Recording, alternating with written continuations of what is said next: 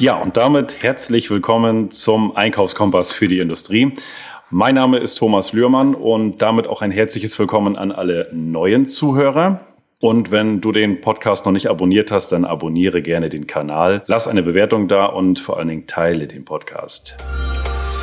Wenn ihr Konzerne in der Beratung habt oder auch Mittelständler, kannst du da sagen, wo, wo so der, der Unterschied ist vom, vom Kern her, wo du sagst, das ist ganz klar Konzern, das, da ist Mittelstand, da sind die Unterschiede. Das kann vielleicht auch der Mittelstand vom Konzern noch lernen oder andersrum. Ja, die, die, die schiere Größe, die dann eben ja so eine Differenzierung äh, häufig ausmacht, führt natürlich so, und das gilt ja nicht nur im Einkauf, sondern für viele Bereiche. Ähm, grundsätzlich ist es ja so, dass in einem Konzern die Menschen viel, viel spezialisierter arbeiten als in einem Mittelstandsunternehmen. Ja, da in der Mittelstandsstruktur äh, habe ich typischerweise ein viel breiteres Aufgabenspektrum im, im, Vergleich zu eben Konzernen, wo ich sehr spezialisiert bin. Ja.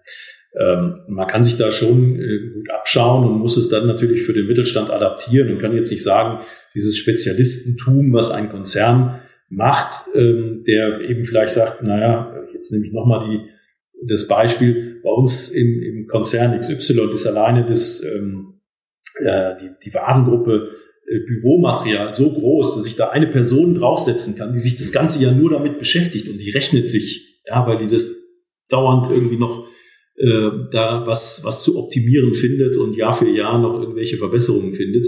Ähm, das, äh, ja, in der Richtung kann man es nicht denken, aber grundsätzlich eben zu sagen, wie will ich mich im, im Grunde genommen äh, im Einkauf aufstellen und was man sich von den Konzernen abgucken kann, ist, dass die konsequent ähm, im, wir nennen das operativen Einkauf, also in dem transaktionalen, in dem Abwicklungsgeschäft, dass die ganz massiv die Konzerne dahin gehen und sagen, wir müssen uns da digitalisieren, wir wollen keine Menschen dahinsetzen, die, ähm, die irgendwelche Bestellanforderungen abtippen oder, äh, in, oder freigeben oder sowas, sondern da muss man mit Intelligenz rangehen und Logiken entwickeln, die dann eine maximale Automatisierung ermöglichen auf der Seite. Ähm, und ähm, was man sich von Konzernen abgucken kann, ist, dass sie natürlich manchmal auch Heerscharen von Leuten beschäftigen, die äh, nichts anderes tun, als Datentransparenz zu schaffen. Das ist immer die Voraussetzung, wenn ich etwas optimieren will, dann muss ich erstmal sagen, ja, was habe ich denn da genau? Ja, wer kauft was bei wem, zu welchem Preis, sagen wir als erstes häufig so, wenn wir äh, Projekte beginnen, ja, können wir mal die Antwort auf die Frage haben. Dann sagen die Leute, ja, uh, so ganz genau äh, können wir das gar nicht auswerten auf Knopfdruck. Ja, da müssen wir erstmal den Knopf und den und den und den ganz viele Knöpfe drücken und das Ganze in irgendeinen großen Datentopf reinschmeißen und dann mal, mal aufräumen. Ähm, also die Elemente und die Ziele, die kann man sich sehr wohl vom, vom, von den großen abschauen und muss adaptieren, wie man diese Ziele erreicht. Ja, da kann man, das kann man nicht kopieren, das muss man adaptieren. Wir kommen ja gleich nochmal zu dem Thema Prozesse digitalisieren, weil du das jetzt auch schon mal angesprochen hattest. Konzerne, die digitalisieren vielleicht noch viel mehr und ähm, nehmen noch Dinge, die ein, ich sag mal, ein, ein System besser kann als der Mensch, soll das System machen oder die KI oder wie auch immer. Gibt es für dich aber auch eine Faustformel, ähm, vielleicht auch für den Mittelstand, wo man sagt, Umsatzgröße je Einkäufer? Da gibt's ja durchaus Benchmarks, die man, die man einsehen kann. Da empfehle ich ähm, mal den, äh, beim, beim BME, dem äh, Bundesverband Materialwirtschaft Einkauf, vorbeizuschauen. Die erheben regelmäßig äh, die, die Ken Top-Kennzahlen im Einkauf, so nennen die das. Äh, da kann man sich nach Branche und nach Unternehmensgröße mal orientieren. Das ist, geht durchaus breit auseinander, deswegen werde ich jetzt auch keine Zahlen nennen, die, die, äh, dann müsste ich auch ganz viele nennen. Ähm, aber da gibt es durchaus, äh, äh, das ist eine, eine profunde Quelle, die wir auch immer wieder in Projekten mal mit als Vergleich heranziehen, um genau das zu tun, zu sagen, naja, wie viel, wie viel Einkaufsvolumen pro Kopf, äh, wie viel Transaktionen pro Kopf im Einkauf, ähm, wie viel Automatisierung äh, pro Transaktion in, äh, im Einkauf und so weiter. Also da gibt es eine ganze Reihe von interessanten ähm, Benchmark-Kennzahlen, die man durchaus mal heranziehen kann, um sich selber auch mal auf eine einfache Art und Weise ähm, einen Eindruck okay, zu holen. Also werden wir definitiv in den Shownotes verlinken. Ähm, BME, wie nennt sich die Benchmarks? Hast du da einen genauen Begriff für? Ja, die, die Top-Kennzahlen im Einkauf, so, so nennt der BME. Okay, das perfekt. Das Thema Prozesse digitalisieren, du hast das eben schon angesprochen. Ähm, Digitalisierung, das ist ja so, so riesengroß, dieses Feld. Auch da arbeiten die Konzerne vielleicht auch schon fortschrittlicher als vielleicht auch sogar der Mittelstand. Welche Tools siehst du am häufigsten oder nutzt du am häufigsten zum Digitalisieren von Prozessen, beziehungsweise welche Prozesse sind es denn, die sich überhaupt gut digitalisieren lassen und sogar vielleicht auch mit künstlicher Intelligenz weiterentwickeln? Also es ist ein riesenweites Feld und ähm, da muss ich mich jetzt bremsen, weil sonst, äh, sonst ähm, überziehen wir die Podcast-Zeit. Ähm, ich habe äh, im Jahr 2000 meine ersten E-Sourcing-Events gemacht, ja, weil ich in ein, ein, ein Startup damals reingegangen bin, was eben äh, Online-Ausschreibungen, Online-Auktionen in den Einkauf gebracht hat. Und äh, das muss man sich klar machen, das ist jetzt inzwischen 22 Jahre her. Also so lange gibt es diese Tools. Ähm, erstaunlich ist, dass sie nach wie vor noch nicht die Verbreitung haben, die sie haben müssten und haben sollten, ähm, weil es einfach absolut Sinn macht, ähm, das zu tun. Ähm, wir differenzieren im, im, im Einkauf eigentlich so drei prozessuale Ebenen. Wir reden von strategischen Prozessen, von taktischen Prozessen und von operativen Prozessen. Ich will da jetzt gar nicht zu sehr ins Detail gehen, aber das sind einfach drei unterschiedliche Prozessebenen. Fangen wir mit dem Operativen an. Das ist das, was ich eben schon mal erwähnt habe. Das ist eben diese transaktionale Abwicklung. Ja, da gibt es einen Bedarf, da muss ein Bedarf genehmigt werden. Der muss äh, dann wieder Einkauf sagen, ja, wo bestellen wir das jetzt? Äh, und dann wird das irgendwo bestellt und dann kommt die, kommt die Ware rein und wird der Wareneingang bestätigt und dann gibt es eine Rechnung und die Rechnung muss bezahlt werden. Operativer Prozess. Diesen Prozess kann man unter bestimmten Voraussetzungen, die man schaffen muss und die erstmal losgelöst sind von irgendwelchen Tools, sehr, sehr stark automatisieren. Ja, also da muss eigentlich dann am Ende gar kein Einkauf mehr großartig klicken, und da muss auch gar kein Buchhalter mehr eine Rechnung prüfen, weil wenn man den Prozess intelligent aufsetzt und dann mit, mit entsprechenden Tools hinterlegt, dann kann der weitestgehend, die Konzerne sprechen dann von einer No-Touch-Rate, einer, ja, ich fasse die, diesen Prozess nicht an Rate, ähm, dann kann ich den automatisieren, ja, weil am Ende eben Dinge, ähm, auch, auch äh, entsprechende Systeme, äh, zum Beispiel eine Bestellung vergleichen mit der Auftragsbestätigung und der Rechnung. Und wenn diese Dinge übereinstimmen, das können Tools machen, äh, dann braucht kein Mensch mehr darauf gucken. Dann stimmt das überein. Der Lieferant ist der Lieferant, der Preis ist der Preis, die Menge ist die Menge, der Eingang wurde bestätigt, die Ware ist da, fertig. Ja, das kann, das kann eine Maschine machen und sagen, wunderbar, stimmt alles, wird bezahlt. Ja, da zucken immer die, die CFOs oder der ein oder andere kaufmännische Verantwortliche und sagt, wir können doch nicht irgendwas bezahlen, das wir gar nicht angeguckt haben. Sag ich doch, na klar. Natürlich müsst ihr es. Ja. Ihr habt es ja bestellt, oder? Ja, haben wir. Ja, ihr habt es auch bekommen. Ja, haben wir. Ja, dann der Preis stimmt. Ja, dann müsst ihr es auch bezahlen, oder? Ja, genau. Ja, ja, aber. Also das dann einer Maschine zu überlassen, da haben dann einige noch ein bisschen ein Problem dabei. Ich bin da äh, unbedingt der Meinung, dass man das machen muss. Tools dafür gibt es unglaublich viele. Ähm, auch da kann ich nochmal referenzieren auf den, auf den äh, BME, den Bundesverband Materialwirtschaft Einkauf für den BME äh, geben wir auch als AMC seit 2014 schon jährlich diesen sogenannten E-Solutions Report heraus. Das ist also ein Kompendium, was eigentlich äh, zeigt, welche digitalen Tools gibt es da draußen am Markt und welche Schwerpunkte setzen diese Tools. Also auf welcher prozessualen Ecke sind die äh, besonders gut oder für welche Branche sind die besonders gut geeignet oder dergleichen. Findet man auch beim BME und jeder, der sich da noch ein bisschen intensiver mit beschäftigen möchte, dem lege ich die sogenannten BMEI-Lösungstage ans Herz, die, jetzt habe ich gerade das Datum nicht parat, früher waren sie immer im März, jetzt sind sie im Mai oder Juni ähm, in Düsseldorf, auch dieses Jahr wieder als Präsenzveranstaltung. Da kann man ganz viele von diesen äh, Lösungsanbietern, von diesen IT-Anbietern auch äh, besuchen. Da gibt es eine Messe, ein Konferenzprogramm drumherum, was sich nur rund um digitale Tools für den Einkauf. Spannend, definitiv nochmal eine, eine Seminarempfehlung. Okay. Gibt es vielleicht eine Software, die du nennen kannst, wo du sagst, das ist so, die sind da wirklich top in diesen ganzen operativen Prozessen, die wirklich da, die können da was, ähm, die dir so ad hoc einfällt? Tatsächlich, tatsächlich ist das die Frage, die ich immer mit Es kommt drauf an be beantworte. Da bin ich bei Unternehmensberater, sorry. ähm, weil tatsächlich äh, kommen ganz viele zu uns, weil wir diesen, diesen äh, Report eben regelmäßig erstellen und weil wir tatsächlich auch einen sehr guten Überblick darüber haben, was die Tools besonders gut können äh, und, und was sie vielleicht nicht so gut können. Ähm, aber die Frage beantworte ich deswegen mit, es kommt darauf an, weil ich dann zurückspreche und sage, was sind denn die Anforderungen, die das Unternehmen an ein solches Tool stellt? Was sind denn meine Anforderungen? Welche, ähm, welche Kriterien sind für mich total must-have? Welche Kriterien sind nice-to-have? Welche Kriterien sind für mich gar nicht wichtig? Ähm, da ist einfach jedes Unternehmen ein Stück weit anders. Ähm, jede Firma oder die allermeisten Firmen benutzen natürlich schon irgendwelche ERP-Systeme, wo man auch sich erstmal fragen kann, nutzen wir die eigentlich schon konsequent oder nicht?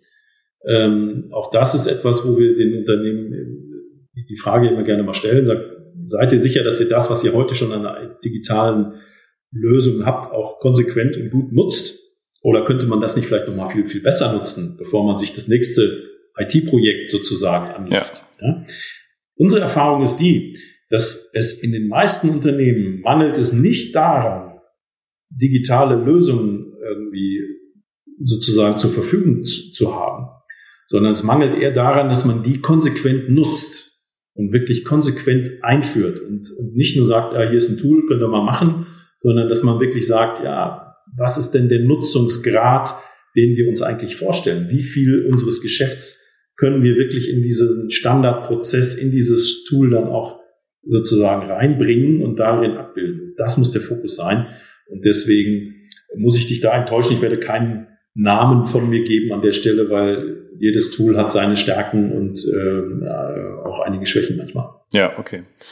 Also du hast es ja schon angesprochen. Ich glaube, der Mensch spielt eine wichtige Rolle in diesem ganzen System, gerade bei Veränderungsprozessen, äh, Digitalisierungsprozessen. Äh, man muss es wollen. So wie du gesagt hast, manche CEOs oder CFOs äh, zucken da zurück und sagen, das muss doch jemand prüfen und gehen vielleicht deswegen auch nicht den Schritt. Und da ist glaube ich, auch ein, ein Riesenpunkt, auch die Mitarbeiter mitzunehmen auf dieser Veränderungsreise und auch den Systemen zu vertrauen. Also das hört sich immer so komisch an, aber auch zu sagen, das System macht das schon. Das wird schon funktionieren. Und das erleben wir tatsächlich auch, dass man da wirklich so Step by Step die Mitarbeiter mitnehmen muss, Vertrauen schenken muss und dann fangen sie auch an, das zu nutzen. Also wenn wir jetzt diese Systeme einführen, was ist dein, dein Punkt, wo du sagst, das, das beachtet bei der Umsetzung? Also konsequent umsetzen, hast du gesagt, also konsequent rein. Hast du noch welche Sachen, wo du sagst, ja, da, da würde ich auch drauf achten, wenn ihr sowas einführt? Also in Bezug auf den, auf den Mitarbeiter, auch den Einkauf. Ja, auf jeden Fall. Also wir reden jetzt natürlich immer einerseits aus der Einkaufsperspektive. Also sind natürlich die Mitarbeiterinnen äh, im Einkauf sicherlich auch die ersten äh, Ansprechpartner, die es dann äh, initial schon, schon gilt, äh, auch mitzunehmen und, und abzuholen, wie man so schön sagt. Ähm, da kommt wieder dieser 360-Grad-Ansatz, den ich eingangs äh, skizziert oder angesprochen habe, zum, äh, zum Tragen. Wenn ich jetzt beispielsweise einen Menschen habe, der eben doch noch, weil mein Prozess heute noch nicht optimal automatisiert ist, sehr vielen von diesen manuellen Tätigkeiten in diesem operativen Business macht. Und wir sagen dann, das wollen wir eigentlich abschaffen. Das klingt immer sehr provokant. Ja, dann wird auch möglicherweise jemand, der in diesem Bereich arbeitet, natürlich mit einer gewissen Skepsis agieren und sagen, Moment mal, äh, abschaffen ist mein Job. Ja. ja. Ähm, und ähm, da ist aber genau dieser Punkt, dass wir sagen, wir wollen Dinge, die nach unserer Beurteilung eben nicht wertschöpfende Tätigkeiten sind, die wollen wir automatisieren und eigentlich diesen Menschen einen viel, viel spannenderen Job und eine viel, viel spannendere Aufgabe äh, zu teilen und, und, zu, und andenken, nämlich mehr strategisch-taktisch, wie wir das nennen, zur Arbeit. Und da kann ich nur sagen, äh, das, das ist natürlich nicht äh, das damit getan, dass ich sage, ja Mensch, dann mach doch jetzt mal äh, schön ein paar Ausschreibungen mach doch mal Warengruppenmanagement wenn die Leute das nie gemacht haben, dann muss ich die auch dahin entwickeln und muss sagen, und du kriegst natürlich auch Möglichkeiten von ähm, uns als Projektteam und uns als Unternehmen ähm, an die Hand, dich da in diese Richtung zu entwickeln. Wir qualifizieren dich, wir helfen dir, wir, wir, wir coachen dich äh, fachlich in diese Richtung, äh, damit du siehst, dass das ähm, viel, viel spannendere Aufgaben noch gibt, als die, die du bisher im Einkauf gemacht hast. Und das ist so Kernpunkt ähm, im, im Einkauf, also die Menschen dann wirklich mit zu qualifizieren und ihnen Chancen und, und, und Perspektiven dort aufzuzeigen. Ist die Einkaufsseite. In all diesen Prozessen, über die wir reden, spielt aber immer auch diese sogenannten Fachseiten oder Stakeholder, wie ich die eben mal genannt habe, eine wichtige Rolle. Für die ändert sich ja auch typischerweise was. Und das ist eigentlich tatsächlich etwas, was häufig vergessen wird, dass man nämlich die, ähm, dann sagt man, meine Güte, die, die, die Schulen waren dann auch mal da drin. Da ist eben Schulung häufig auch nicht ausreichend oder hinreichend. Ähm, man muss da ein bisschen mehr Change Management, wie wir das nennen, betreiben, um denen eigentlich auch zu erklären, Leute, warum ist das denn jetzt gut und richtig, äh, was wir machen? Weil wenn jeder nur mit seiner Scheuklappenperspektive draufschaut, dann wird er möglicherweise sagen, ja, Moment mal, das wird ja jetzt hier für mich alles komplizierter. Ja, könnte ja sein, an einer bestimmten Stelle, in einem bestimmten Detail. Und dann sagen wir, ja, pass auf, aber jetzt gucken wir mal Ende zu Ende das ganze Ding an und dann siehst du plötzlich, wie viel ähm, uns das als Firma, als Ganzes eigentlich bringt. Und das muss man natürlich, ähm, das muss man natürlich transportieren. Also das sind die Stakeholder, die ich gerade ansprach. Und dann würde ich gerne noch eine dritte Partei tatsächlich gerne äh, erwähnen, die da nicht unerwähnt bleiben soll, die aber ganz schnell und immer mal wieder auch hinten runterfällt, wie man so schön sagt. Das sind nämlich die Lieferanten. Die Lieferanten werden ja typischerweise auch an diese Tools in irgendeiner Weise angebunden. Ja, wenn ich es konsequent mache. Ich will ja von denen auch jetzt, wenn ich sage, ich will mich automatisieren, von denen will ich ja jetzt nicht auch ein Stück Papier bekommen. Vielleicht eine PDF-Geschichte, aber das, auch das geht noch besser. Also idealerweise bin ich ja mit denen auch so integriert, dass ich einen möglichst reibungslosen äh, Datenaustausch hinbekomme. Naja, und das macht der Lieferant vielleicht auch nicht einfach so aus der, aus der hohlen Hand, sondern er sagt ja, puh, das, wie geht das denn? Was muss ich denn da machen? Ja, also auch die muss ich mit drin haben und dann habe ich eigentlich eben alle Prozessbeteiligten äh, berücksichtigt und, und dann kann ich das Ganze erfolgreich gestalten. Also in, ganz kurz formuliert, alle Prozessbeteiligten wirklich mitnehmen, denen die Vorteile aufzeigen, denen Unterstützung an die Hand geben, Ängste nehmen. Ähm, das sind die, die Kernelemente im, im, Change Management oder in dem auch, was man dann konsequenten Rollout von solchen äh, digitalen Systemen nennt. Ja, also da sind noch mal ein paar, paar sehr, sehr wichtige Sachen dabei gewesen. Einmal das Thema, du sagst, okay, gerade den, den Einkauf mitzunehmen oder es ist ja egal, in welchen Prozessen wir sind, einfach zu sagen, pass auf, das vereinfacht jetzt ganz viele Dinge, das macht, es macht deine Arbeit, aber dich schulen wir dann, damit du in den anderen Prozessen noch besser wirst und einfach da ähm, den noch einen größeren Mehrwert rausholst. Und das Thema Lieferanten mitnehmen. Ähm, wir sehen das natürlich auch auf der Kundenseite jetzt, also wenn, wenn unsere ähm, oder auf der Lieferantenseite, wenn unsere Kunden ein System anbinden und dann sagen, äh, wie, wie, wir sollen jetzt ab morgen so und so, wie, wie soll das gehen? Könnt ihr uns einmal kurz abholen? Ähm, und ein spannendes Thema dabei ist, ähm, viele Unternehmen digitalisieren sich in dem Bereich und zum Beispiel wir, wir, wir als, ähm, als Lieferant haben dann gefühlt 25 unterschiedliche Plattformen, die wir bespielen. Also das heißt, wir haben nicht nur unsere eigene ERP-Software, sondern wir haben da noch eine, eine Software, da noch eine Software und spielen auf, ähm, auf, auf allen Wiesen. Und da frage ich mich auch so, wo, wo geht da die Reise hin? Ist das zeitgemäß? Weil oder gibt es da eine Vereinheitlichung? Kannst du dazu was sagen? Ja, es gibt da natürlich eine Vielzahl von, ich, nenne das jetzt mal versuchen, das irgendwie zu harmonisieren oder zu standardisieren, aber ähm, das, was du gerade gesagt hast, das, das weiß ich und das ist ein, äh, eine Herausforderung, ähm, die, die gilt es tatsächlich äh, zu, zu lösen, dann aus, aus Sicht von, von vielen Lieferanten, ähm, die dann eine Vielzahl von Kunden haben und eine Vielzahl von Plattformen bedienen müssen. Es gibt natürlich Versuche, das über bestimmte Portale ein Stück weit zu standardisieren, aber meistens hat man dann noch einen Prozessbeteiligten da drin und das kostet dann auch wieder entweder Mühe und vielleicht sogar auch Geld.